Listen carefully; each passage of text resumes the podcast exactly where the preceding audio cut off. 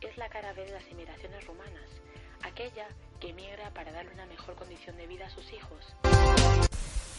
Pero para esto pagan un precio muy alto que incluye vejaciones, violaciones y maltrato por aquellos con los que trabajan.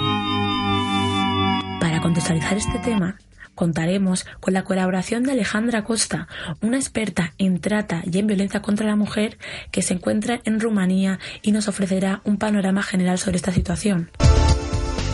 Rumanía es especialmente vulnerable a nivel social. El salario medio, si ganas bien, son 500 euros. En este contexto de, de, pobreza y de vulnerabilidad social, el machismo se acentúa muchísimo, pero muchísimo a niveles exagerados.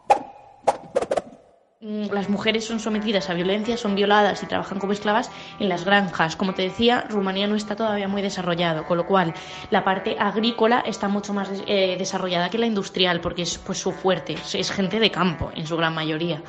Entonces, pues eso, teniendo en cuenta los bajos salarios, la vulnerabilidad social, eh, el machismo que hay y las condiciones eh, poco desarrolladas eh, o desarrolladas diferente, porque son más agrícolas que otra cosa en las que viven, hacen que esta violencia se vea muy, muy, muy potenciada. Gracias por proporcionarnos claves para poder entender este suceso. Además, me gustaría preguntarte, en tu opinión, ¿cuáles son las causas que llevan a estas mujeres a emigrar? En cuanto escuchan la posibilidad de irse a otro país, se van corriendo, porque aquí ya están sometidas a violencia. Muchas de las víctimas de trata tienen historias previas de violencia y de violación y de abuso muy, muy fuertes.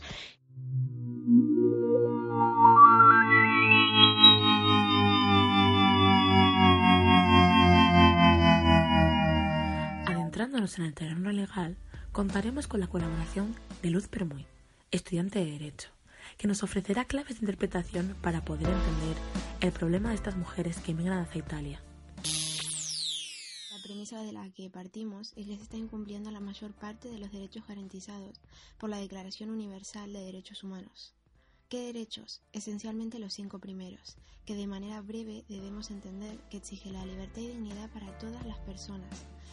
Debemos destacar el artículo 37 que habla de la mujer, nos habla de la igualdad en el trabajo y en el que deben existir condiciones que le permitan su seguridad y la de su familia. No es un secreto, la pobreza tiene cara de mujer. ¿Y cómo se llama esto? Feminización de la pobreza.